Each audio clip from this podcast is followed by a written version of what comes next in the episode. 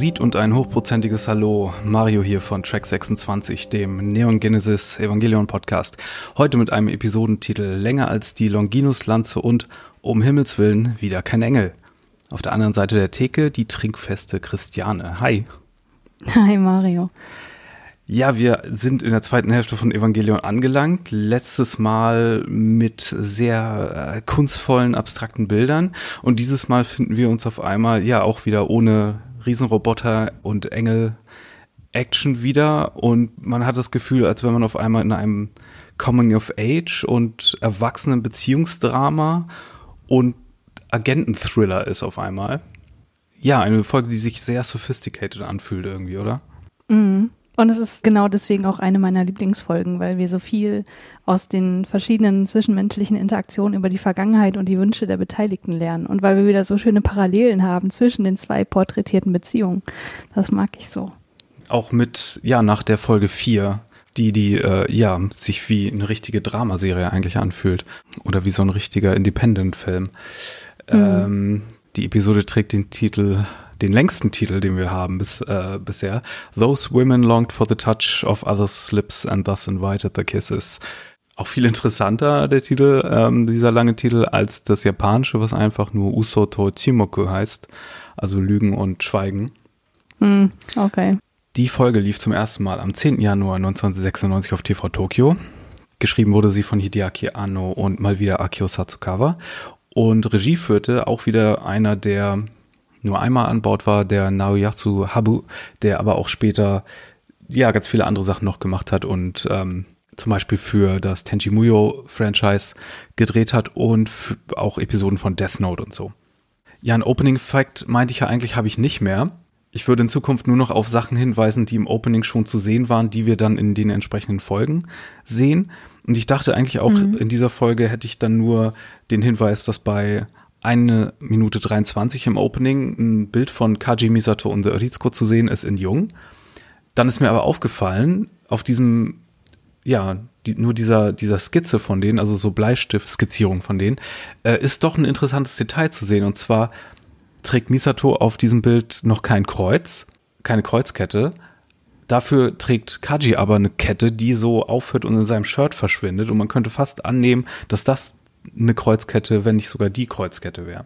Mhm. Also wir sehen, glaube ich, aber natürlich Misato in diesem Flashback als Kind schon. Mhm. Da hat sie ja, glaube ich, auch schon das Kreuz um. Von daher passt das nicht so ganz, aber kleines interessantes Detail ist das trotzdem.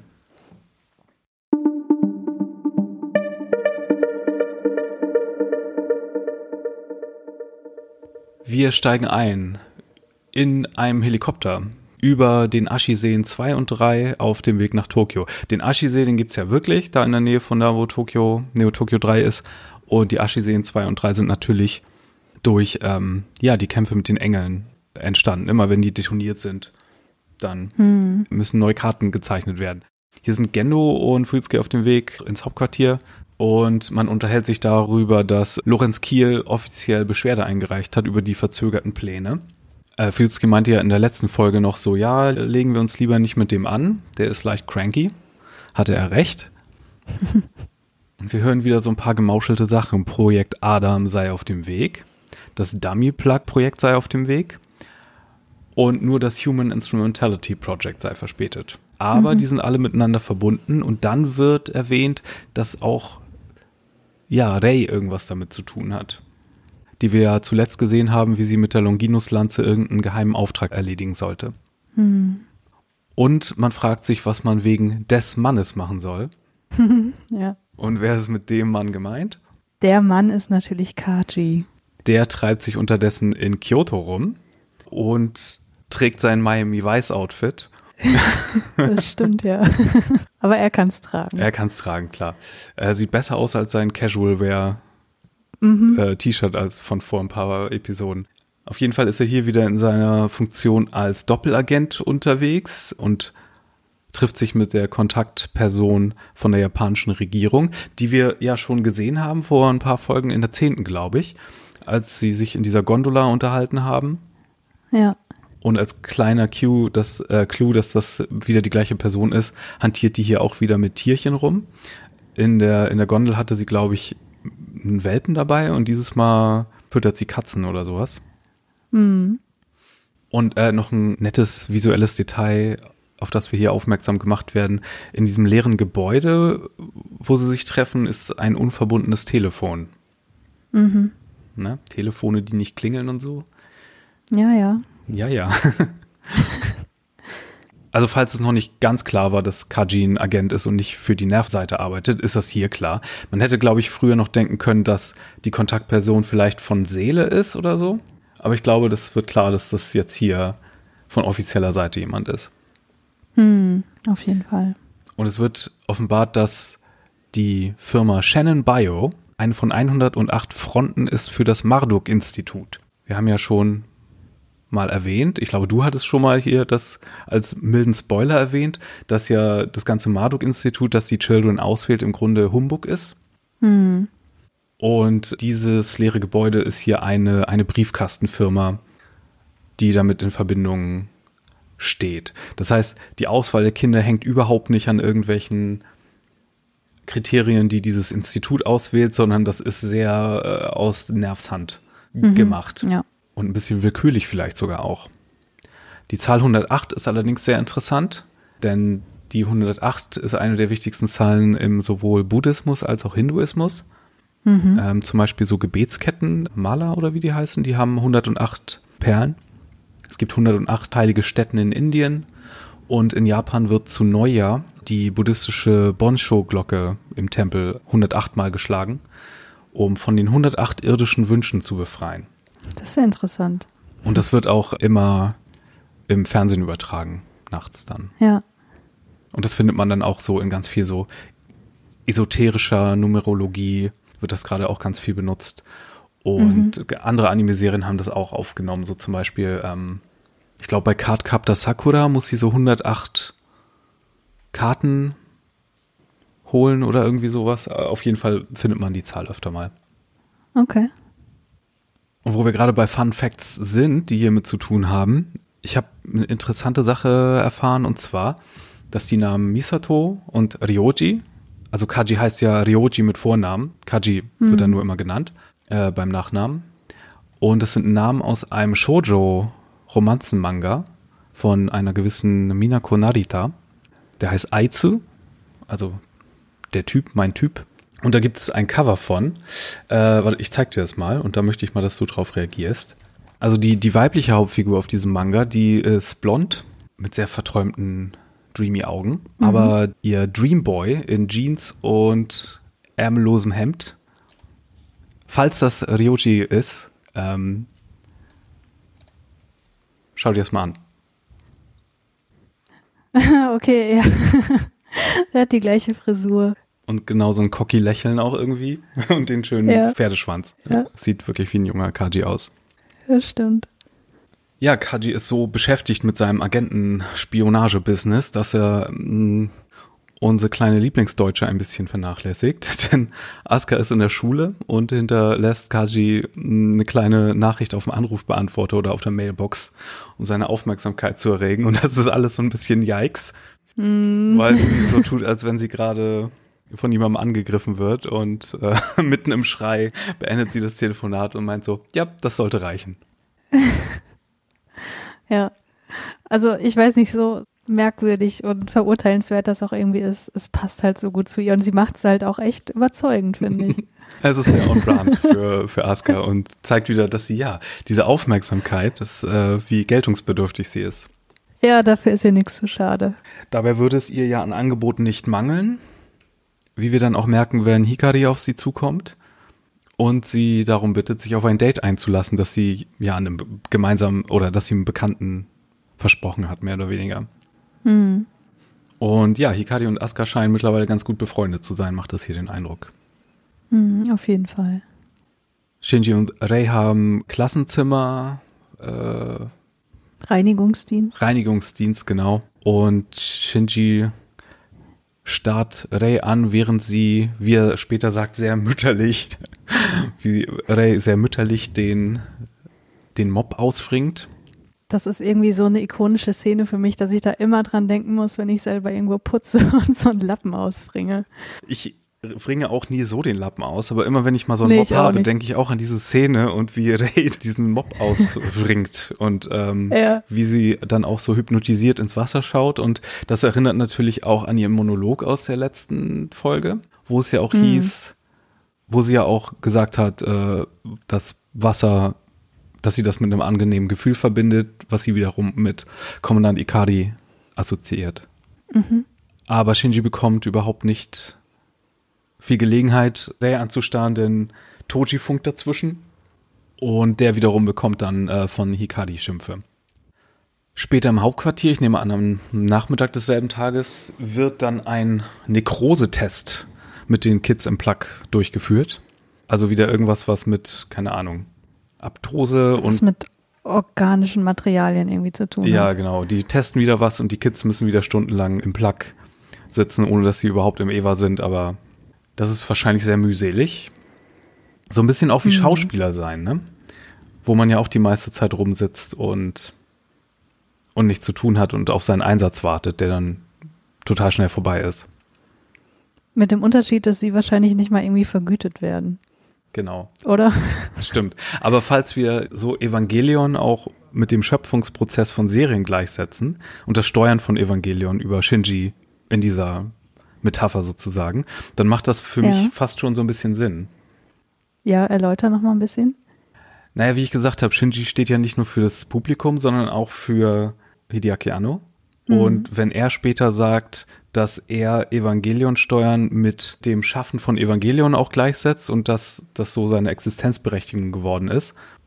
Und wenn dann diese, dieser ganze Prozess des Serienschaffens auch aufgebrochen wird, indem wir in den letzten Folgen dieses Aufnahmestudio sehen, Mhm. dann macht es auch Sinn für mich, dass hier gewisse Klischees dieses Pe- Performance-Berufs, was natürlich nicht so genau eins zu eins auf den Synchronsprecher-Job passt, aber dass das hier wie, wie, wie Schauspieler sein, auf seinen Einsatz warten ist. Mit sehr viel Wartezeit. Es ist jetzt sehr weit an den Haaren gezogen, ich weiß. ja, Rizko und Misato unterhalten sich äh, währenddessen über was ganz anderes. Nämlich steht eine Hochzeit von Freunden an. Äh, nicht die einzige in letzter Zeit, wohl eine von vielen, denn Torschlusspanik und so und niemand will vor 30 die zuletzt Verheiratete sein. Misato macht sich Gedanken darüber, was sie anziehen wird, denn ihr Kleid wird langsam etwas eng, das zumindest das Attraktive, was sie gerne anziehen würde. Aber da hilft wahrscheinlich ihre Ernährung auch nicht. Ja, das stimmt. Rizko sagt dann den, den Children am Ende des Testes, Otsukare Summer oder Otsukare Summer Deshta, sagt man zu Kollegen am Ende des Arbeitstages. Das heißt so Okay. viel wie, ähm, du musst müde sein oder sowas, aber das heißt so viel wie, gute Arbeit, danke für die Mühe, tschüss bis morgen. Mhm. Und Shinji starrt wieder zu Rei drüber und ist laut Rizko noch trübsinniger als sonst wegen morgen. Morgen ist ein wichtiger Tag für viele Leute. Und in einer ungewohnt offenherzigen Szene vertraut er sich auf einmal Ray im Sch Fahrstuhl des Schweigens an. Wir hatten zwar noch nicht die ikonische Fahrstuhlszene, die wahrscheinlich auch eins der bekanntesten Standbilder der ganzen Serie ist, äh, das man vielleicht sogar auch kennt, wenn man die Serie nicht kennt, aber wir kennen den Fahrstuhl ja durch die unangenehme Begegnung mit dem Vater. Und ja, hier steht Shinji aber so neben Rei, guckt ihr auf den Rücken und meint so, ja, du kennst meinen Vater doch gut und ich weiß nicht, worüber ich morgen mit ihm reden soll. Und dann erwähnt er, wie gesagt, dieses, du hast den Schwamm so mütterlich ausgewrungen. Vielleicht wärst du eine gute Hausfrau. Goddammit, Shinji. Ja, da dachte ich auch so, ach Shinji. Und da kommt nachher noch so eine Szene, wo man das nochmal denkt, äh, der ist einfach komplett ahnungslos, so was das Leben angeht, was Rizko ja auch schon mal angemerkt hat. Shinji hat auf jeden Fall so ein paar Gender-Essentialismus-Ansichten. Der hat äh, deutlich ausgeprägte Stereotype, ja. Absolut. Aber ich finde es bemerkenswert, dass Ray errötet auf die Aussage hin, dass sie doch wie eine Mutter gewirkt hat. Mhm. Also wer unsere letzte Folge ganz gehört hat, der weiß natürlich, was dahinter steht, aber für alle anderen ist es irgendwie ein nettes Detail, Ja. was vielleicht ein bisschen komisch wirkt. Was aber beim zweiten Mal gucken auf jeden Fall belohnend wirkt. Ja. Bei Misato zu Hause chillt Asuka gegen Abend mit Chips vom Fernseher, mit Chips und Pen Pen. Es sieht so unglaublich gemütlich aus. Ich will auch mit Chips vom Fernseher rumhängen. Und sie scheint aber jetzt schon gelangweilt von ihrem Date mit dem attraktiven Schönling zu sein. Mhm. Ja, Misato kommt nach Hause und Asuka fragt gleich, ob sie ihr Lavendelparfüm leihen kann. Misato so, nope. Und Shinji ist auch zu Hause, aber hat nichts Besseres zu tun, als wieder an die Zimmerdecke zu starren und äh, ja, die schlimmsten Best-of-Momente mit seinem Vater Revue passieren zu lassen. Hm. Sowohl die Ablehnungsmomente als auch das eine Lob, an dem er sich immer noch festkrallt, das er einmal bekommen hat. Der klammert sich echt an, an jeden Strohhalm, den er bekommen kann. Wir erinnern uns, Gendo hat mal sowas gesagt wie, ja, gute Arbeit, Shinji, nachdem er in Folge 12 den Engel aufgefangen hat. Und auch das war nur übers Telefon und das waren auch nur so zwei Wörter, aber das reicht erstmal, um sich ewig einzubrennen. Mhm. Und ja, dann dreht er sich so weg und man hat fast das Gefühl, als wenn er sich schlafen stellt, als Misato, Misato plötzlich in sein Zimmer reinkommt und ihm Ratschlag geben will. Was halt irgendwie so typisches Shinji-Verhalten ist, ne? Also er, er merkt wahrscheinlich so, dass sie zu ihm kommt, weil sie irgendwie ein etwas ernsthafteres Gespräch haben möchte oder irgendwie was Emotionales ansprechen will und da schottet er sich gleich wieder ab. Ja, aber auch dieses lethargische auf dem, auf dem Bett liegen, das ist irgendwie so, ich weiß nicht, warum mir das so nahe geht, aber es ist halt nicht so eine super theatralische Szene, wie man das sonst in einem Film haben würde, dass er in, in so einem leeren Zimmer in der Ecke mit Hände über dem Kopf und so ist, sondern das ist so, das ist so realistisch irgendwie. Ja, es ist komplett passiv, ne? Er zeichnet sich ja auch durch diese komplette Passivität aus in der gesamten Serie und auch noch in der späteren Szene in mhm. dieser Folge.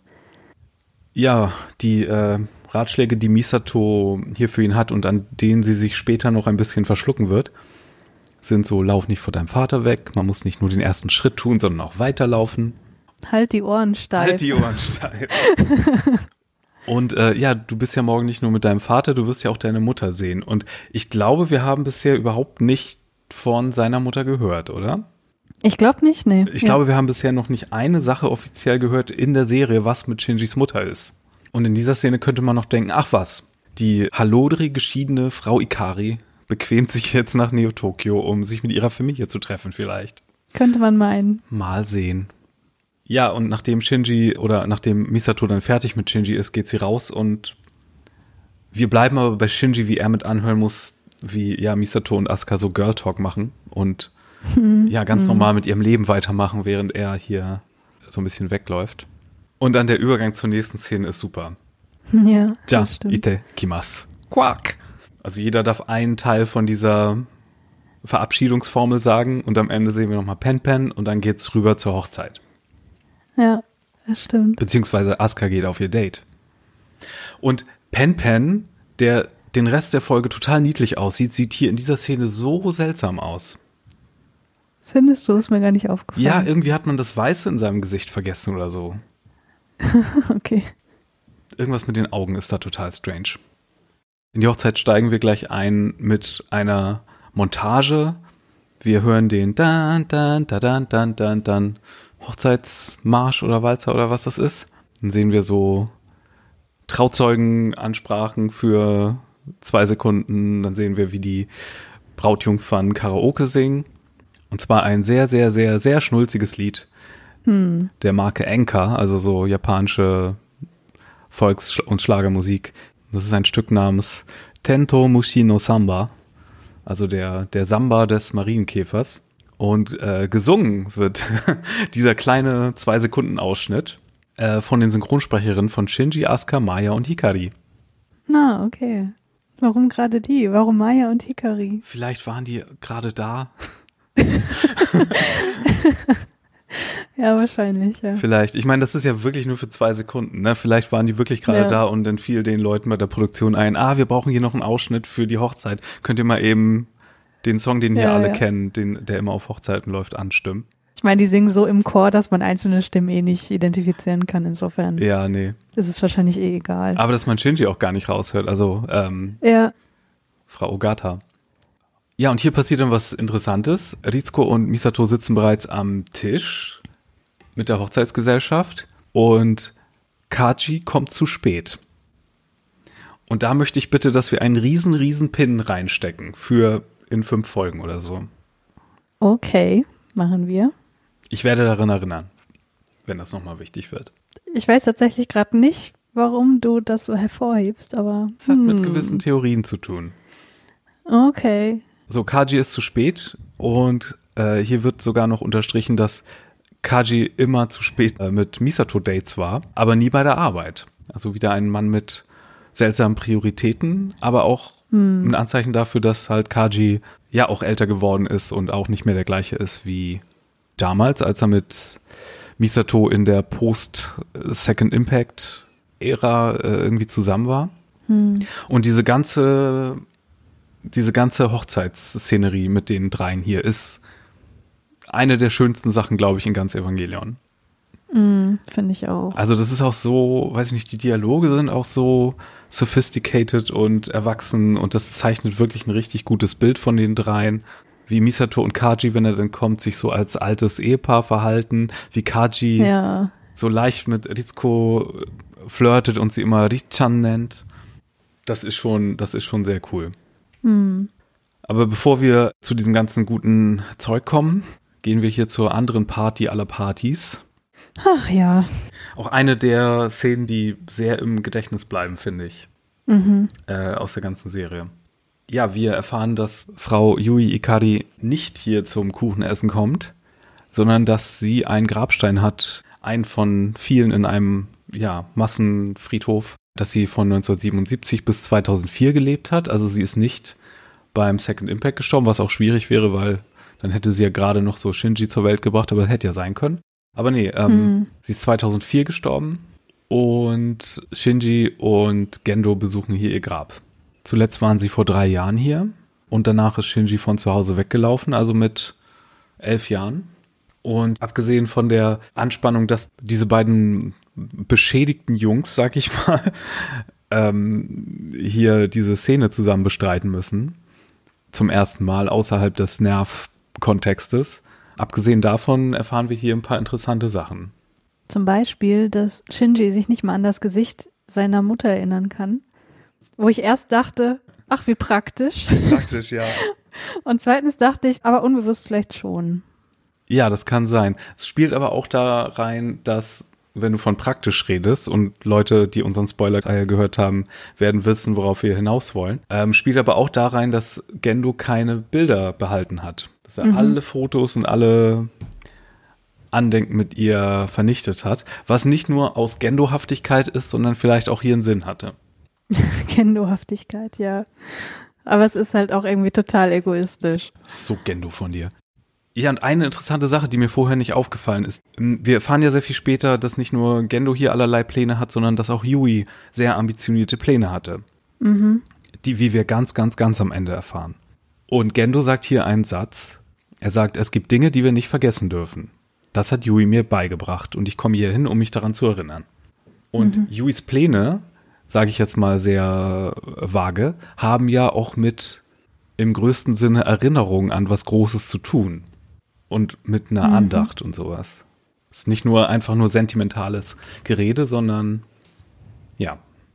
Ich habe äh, bei dieser Szene noch eine Frage zu der Übersetzung. Vielleicht kannst du mir da helfen.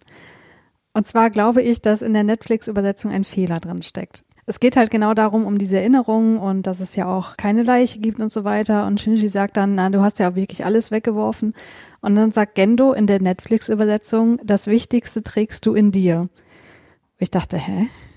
Das ist so, das ist so merkwürdig liebevoll, das passt irgendwie nicht. Und dann habe ich nochmal in das übersetzte Drehbuch reingeschaut und da stand I keep everything in my heart, was wesentlich treffender ist, finde ich. Mhm. Ich schau mal kurz, Moment. Okay, ich habe mir die Szene gerade nochmal angeguckt. Mhm. Und das ist wieder so ein Fall von japanischem Interpretieren. Okay. Weil ähm, das Subjekt ist hier im Japanischen nie von, vonnöten so wirklich. Das heißt, er sagt nicht, ich trage es in meinem Herzen, sondern er, er sagt nur, im Herzen tragen, das reicht. Und hier kann man dann aus Okay. dem Kontext heraus ableiten, dass er entweder sagt, ich trage es in meinem Herzen oder Mann trägt es in seinem Herzen. Das ist dann Auslegungssache. Okay, okay. Hm. Dass es so vage ist, ist natürlich dann auch ähm, die Schönheit am Japanischen dabei. Wenn man will, kann man es genauso ambivalent lassen. Auf jeden Fall. Ich fand nur den Bezug auf Shinji so merkwürdig, weil das würde ja heißen, du trägst noch ihre Liebe in dir und sowas passt einfach nicht zu Gendo. Also er sagt hier auch wirklich nur das Nötigste. Von daher schwülstig ja. oder irgendwie sowas klingt das hier überhaupt nicht. Ich finde die Verabschiedung noch so schön. Also was heißt Verabschiedung? Er geht ja einfach ziemlich abrupt. Aber Shinji sagt dann noch, ich bin froh, dass wir heute miteinander reden konnten. Und Gendo Wo man so, nur so denkt, okay. oh Shinji. ja. Wie du meinst. Der Typ, ey. Ja. Ja. Aber ich bin immer wieder überrascht und kriege immer einen kleinen Schreck, wenn Shinji in der Szene so sagt, ah, du hast wirklich alles weggeschmissen, du Arsch. So mehr oder weniger, ne? Er ist ja, er hat ja mhm. wirklich einen trotzigen Ton. Mhm. Und auch wie er so einfach darüber redet, dass er weggelaufen ist, ja. Das ist hier, also es ist fast, fast schon aufmüpfig für Shinji.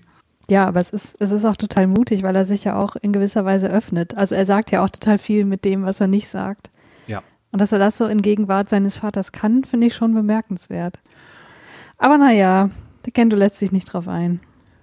Nur um es nochmal zu sagen, weil das wichtig ist und du eben das nur so kurz im Nebensatz erwähnt hast, es gibt nicht nur keine Fotos, es gibt auch keine Leiche. Hm. Das könnte noch wichtig werden. ja. Um das Ganze noch ein bisschen mehr creepy zu machen, fährt Gendo oder fliegt Gendo alleine mit seinem Nervjet los und wird von Ray abgeholt. Was, was hier, finde ich, das erste Mal creepy wirkt dass sie so eng Zeit verbringen. Wir haben ja zuvor nur gesehen, dass, wo wir auch ein Flashback zu hatten in dieser Folge, dass Gendo und Ray auch mal ausgelassen miteinander gesprochen haben und gelächelt haben mhm. in der Gegenwart voneinander, aber hier, dass sie so in seinem Ride sitzt, das ist hier das erste Mal, finde ich, creepy. Ja, kann ich nachvollziehen. Ich reg mich vor allem immer auf, weil ich mir denke, und Shinji muss jetzt den ganzen Weg alleine zurücklaufen oder mit öffentlichen Verkehrsmitteln. Warum ist er nicht einfach mit eingestiegen? Ich meine, die sind doch garantiert auf dem Weg zum Hauptquartier. Naja, egal. Das sind wieder so Gedanken, die sind völlig irrelevant.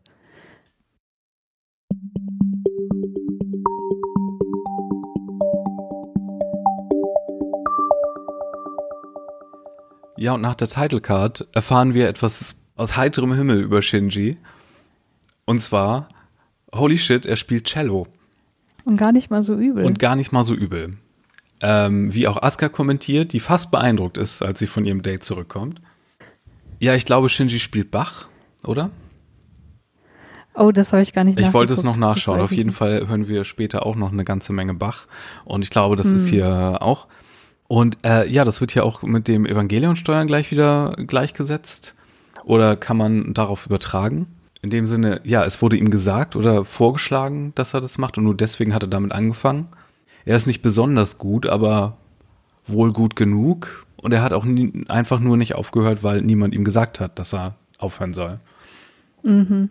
Und Aska gleich so, jupp, das passt. Ja. ja, das unterstreicht einfach nochmal so schön seine Unfähigkeit, eigene Entscheidungen zu treffen. Und wie sehr Aska ihn schon lesen kann und durchschaut hat. Ja, ja. Aska hat ihr Date stehen gelassen. Auf, das ist so gemein. Auf sehr rüpelhafte Art und Weise, weil sie nur an Kaji interessiert ist. Mhm. Oder, naja, ist sie das wirklich? Das kann man ja auch noch fragen am Ende dieser Folge. Ja. Aber erstmal zurück zur Hochzeit. Rizko und Kaji reminiszieren über ihre Zeit damals, als Misato und Kaji noch zusammen waren. Äh, Misato ist gerade auf der Toilette Kaji kommt überhaupt nicht darüber hinweg, dass Misato jetzt in High Heels rumläuft. Ja, das betont er gleich mehrmals. Und ich finde das bemerkenswert, weil in diesem Girl Talk von Asuka und Misato hat sie ja, hat Misato ja gesagt, äh, sie würde sich jetzt nicht mehr so kleiden, dass es Kaji gefällt. Aber Kaji gefällt es halt zu 100 Prozent. Mm. Und deswegen glaube ich, dass sie da mal wieder ein bisschen geflunkert hat, weil sie sich nicht eingestehen wollte, dass sie durchaus noch sich so kleidet, dass Kaji auf sie aufmerksam wird ist auch ein Symbol dafür, dass sie halt, genau wie das mit dem, äh, was wir vorhin hatten, mit dem pünktlichen Kaji, äh, dass es ein Zeichen dafür ist, dass ja sie nicht mehr die Person ist, die sie damals war, als sie zusammen waren.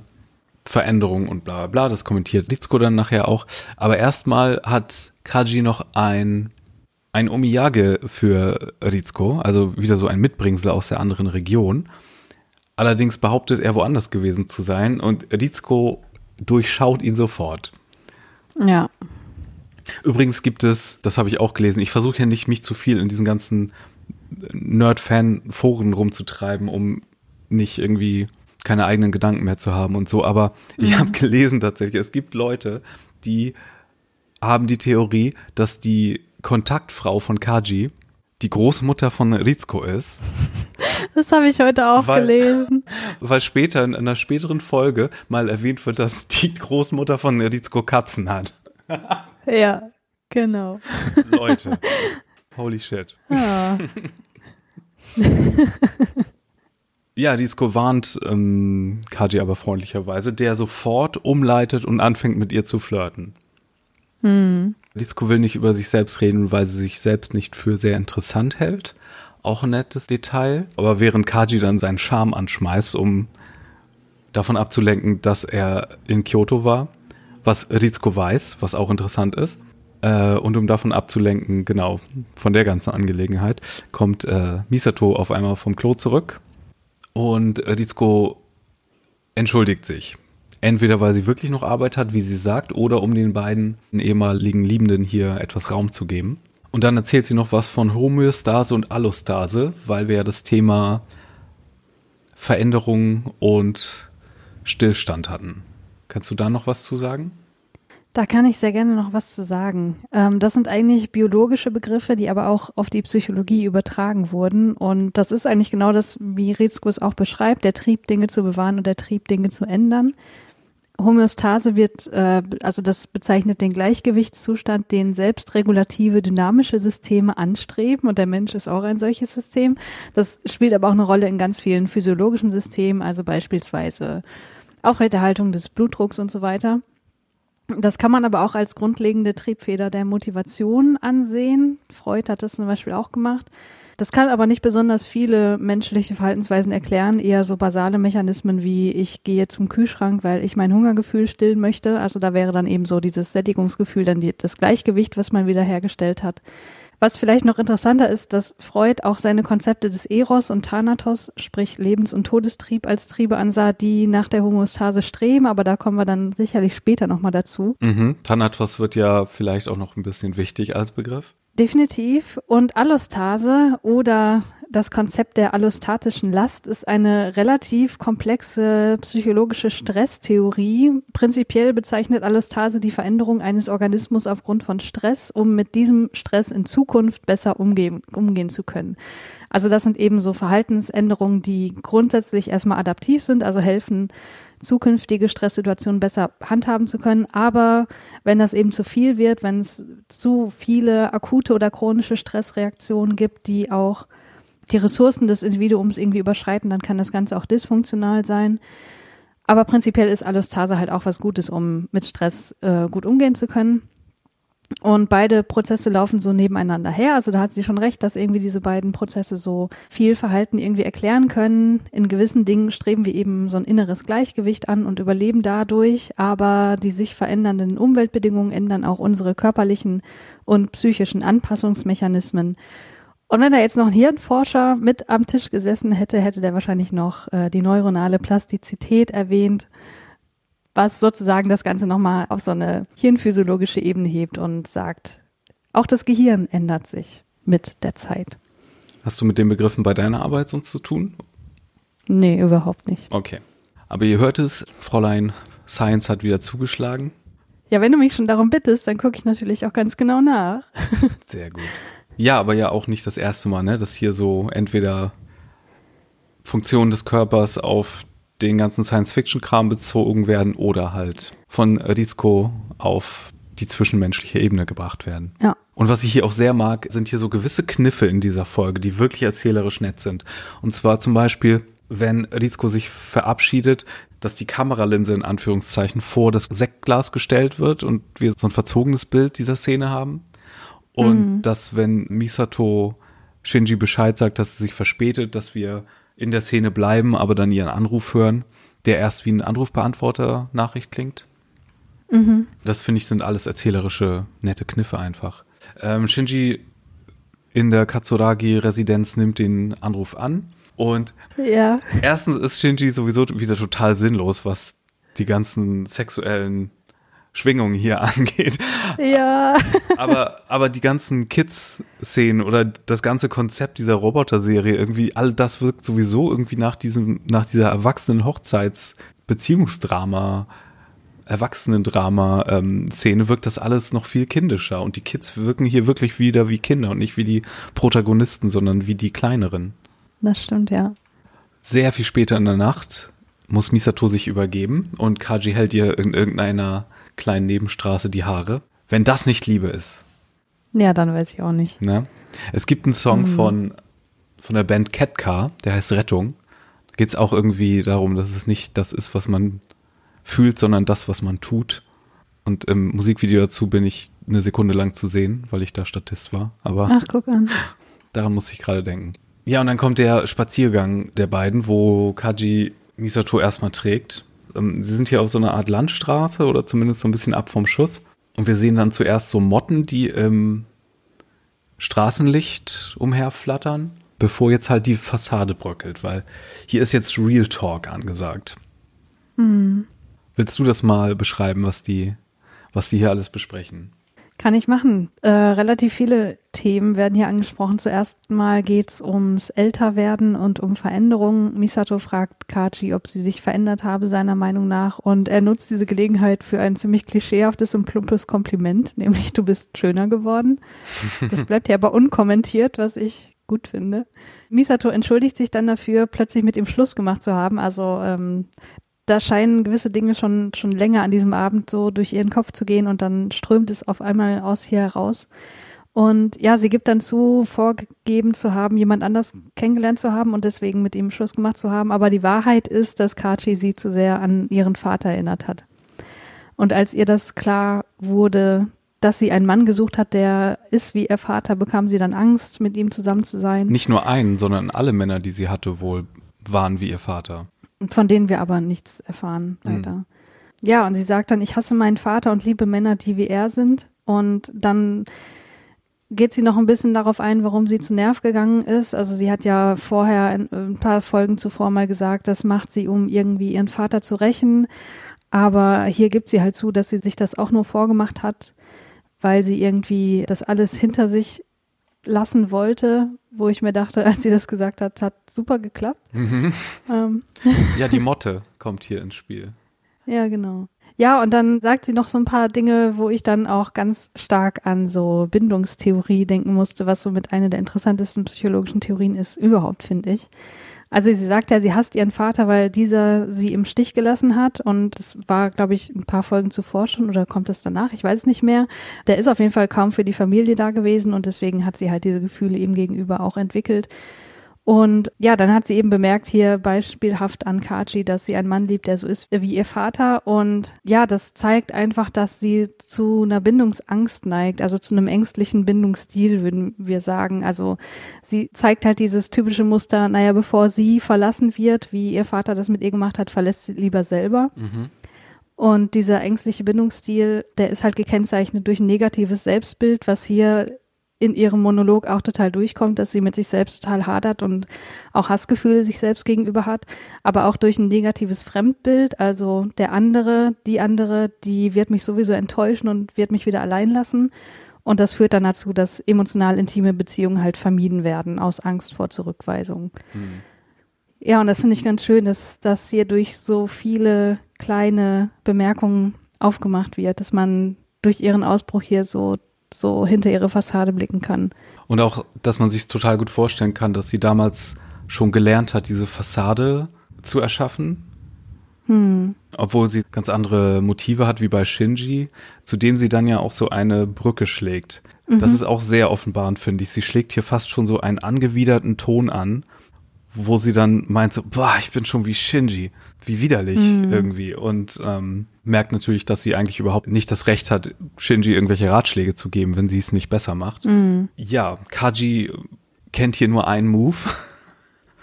Den gleichen, den er eben schon äh, ansatzweise bei Rizko versucht hat, wenn es ihm zu real wurde.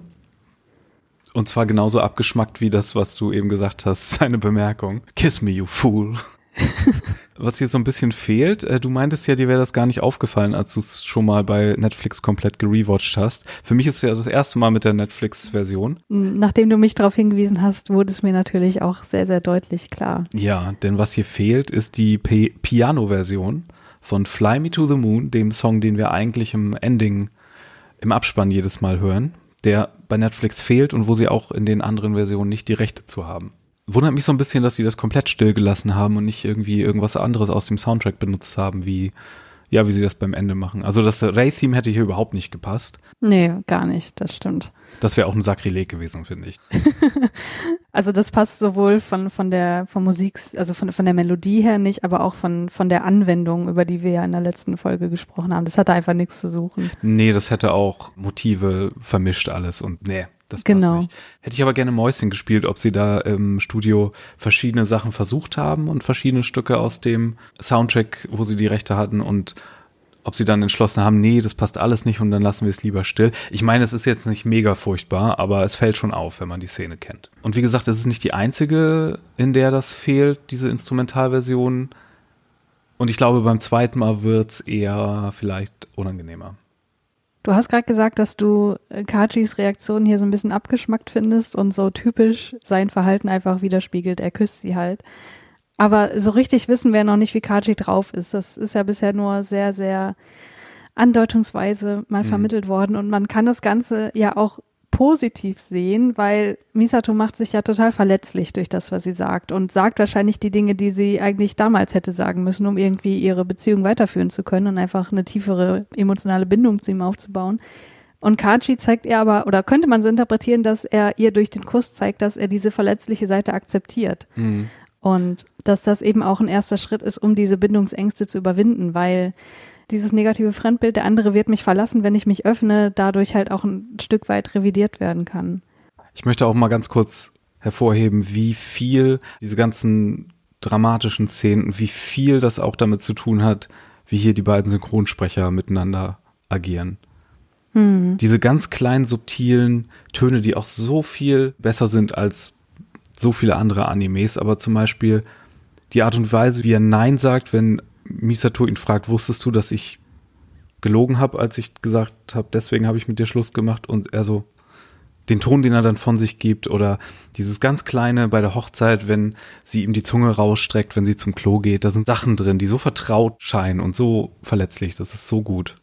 Es ist aber auch so gut gezeichnet. Also ich muss immer so an seinen Blick denken, wenn sie so anfängt, sich zu öffnen. Er guckt ja dann so ein bisschen misstrauisch mhm. zur Seite und so, als ob er schon erwartet, dass er jetzt gleich hier ziemlich verletzt wird. Ja, ich bin aber auch nicht sicher, ob er so komplett. Ich meine, er ist ja hier wegen einer Mission auch, ne? Ja. Und ebenso doll wie Misato hat er sich ja einer Sache verschrieben. Und ja, es könnte kompliziert werden. Mhm. Wir kommen da gleich hin.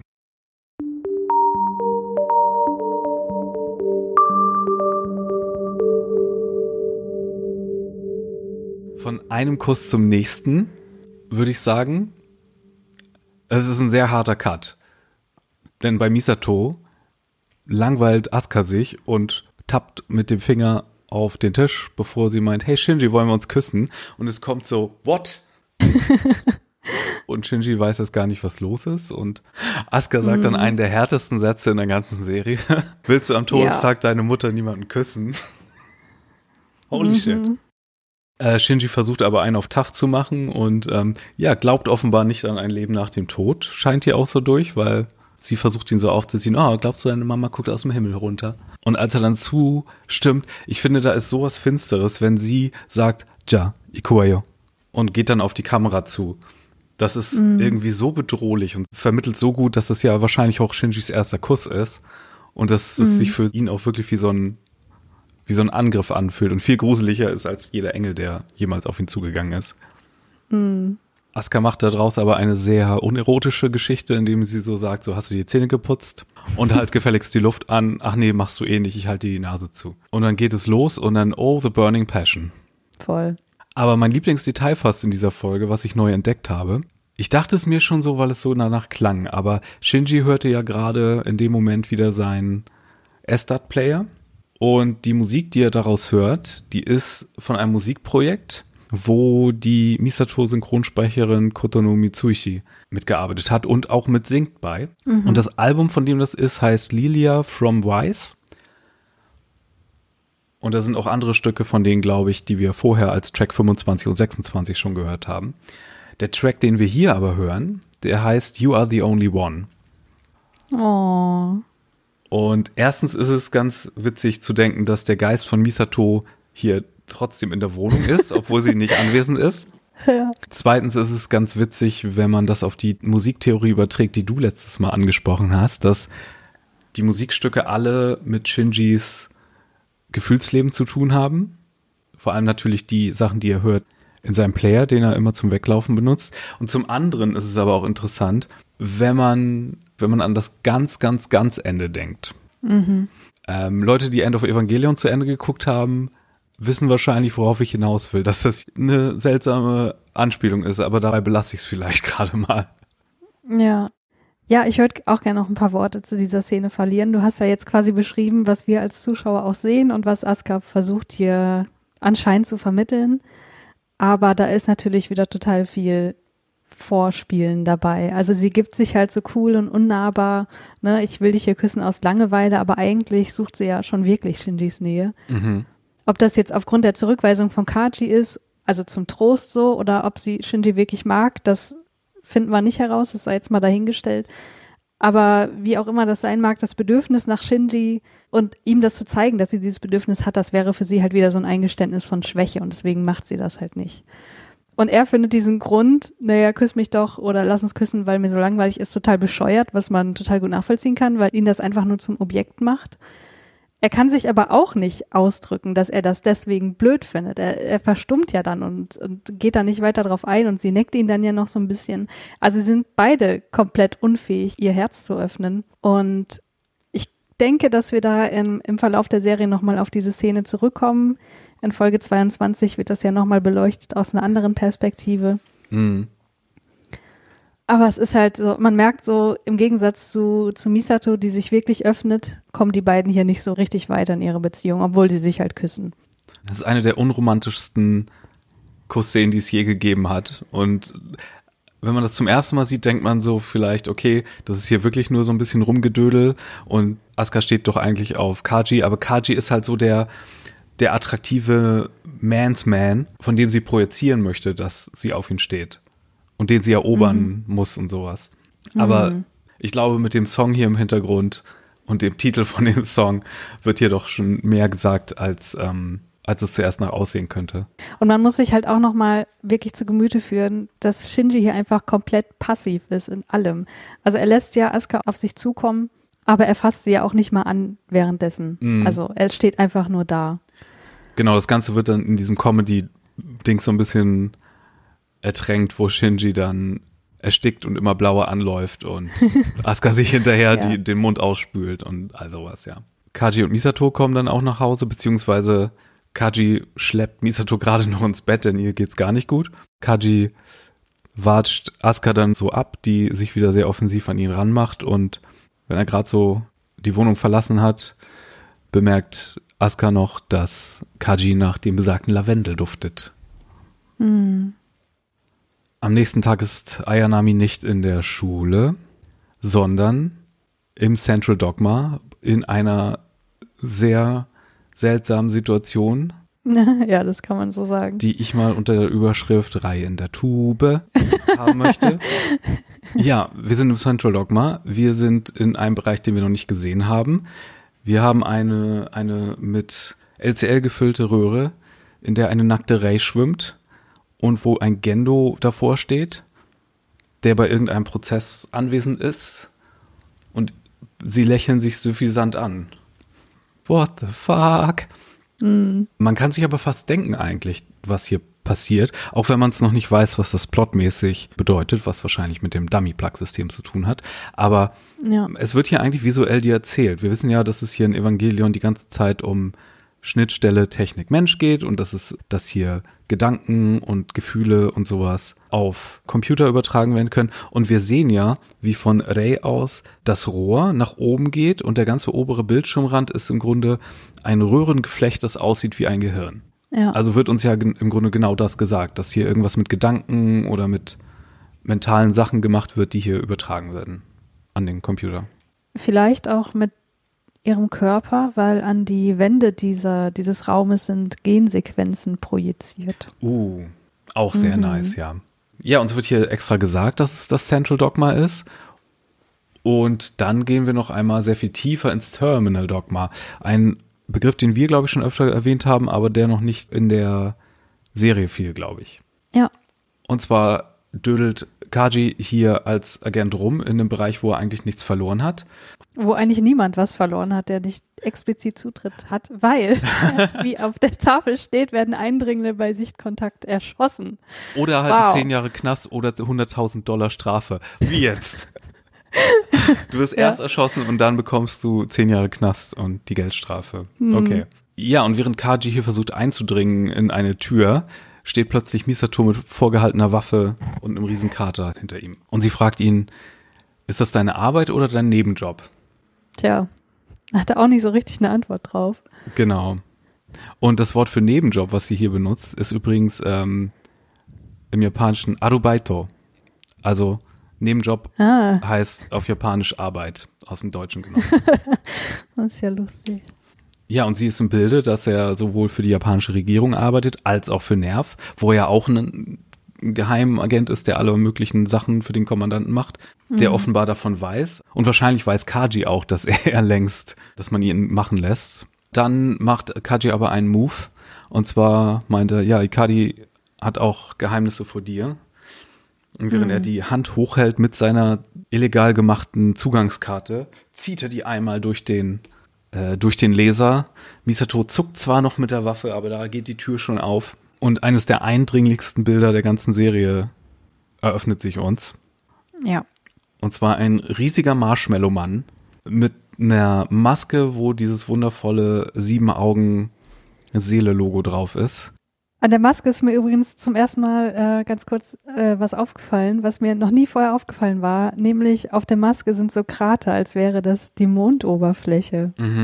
Ja, und dieses riesige Ding ist mit der großen Lanze von Longinus an das, an ein rotes Kreuz gepinnt. Und der Unterleib fehlt und es kommen so kleine Beinchen unten raus. Eins der unheimlichsten Bilder überhaupt, aber so cool und für mich eins der Bilder. Und wir hatten ja schon die ganze Zeit diese religiösen Begrifflichkeiten und die ganze Serie klingt ja auch danach. Und jetzt haben wir hier so ein Monster-Jesus im Keller hängen ja. wo Misato gleich denkt, was, Adam ist hier? Nee, sie denkt das nicht gleich. Sie fragt sich erst noch, ist das ein Evangelion? Ja, genau. Die ja unter der Haube auch so ungefähr die Form hätten. Aber genau, ist das Adam, der weiße Riese, der für den Second Impact verantwortlich war? Und damit werden wir erstmal stehen gelassen, wobei es natürlich ein paar Probleme damit gibt. Zum einen, wir haben Adam ja gesehen in Folge 8, als er noch so ein Embryo war. Das ist nicht unmöglich. Was aber ein bisschen verdächtiger ist, dass hier vielleicht was anderes hintersteckt, ist, dass an der Tür dran steht, dass es hier die LCL-Plant ist. Also die Fabrik für LCL. Und LCL haben wir aber schon vor Folge 8 gehabt. Das heißt, entweder gibt es mehrere Gewinnungsmöglichkeiten, um diese Flüssigkeit zu besorgen, oder hier steckt doch noch was anderes hinter. Wobei man das auch so interpretieren könnte, dass beispielsweise, um Adam zum Wachsen zu bringen, das LCL nötig war und man deswegen diesen Embryo in diese LCL-Plant gebracht hat. Also wäre auch eine Möglichkeit. Ja, ich, ich rede natürlich hier mit Wahrsagerfähigkeiten von jemandem, der die Serie ja, ja, kennt. natürlich. Ja.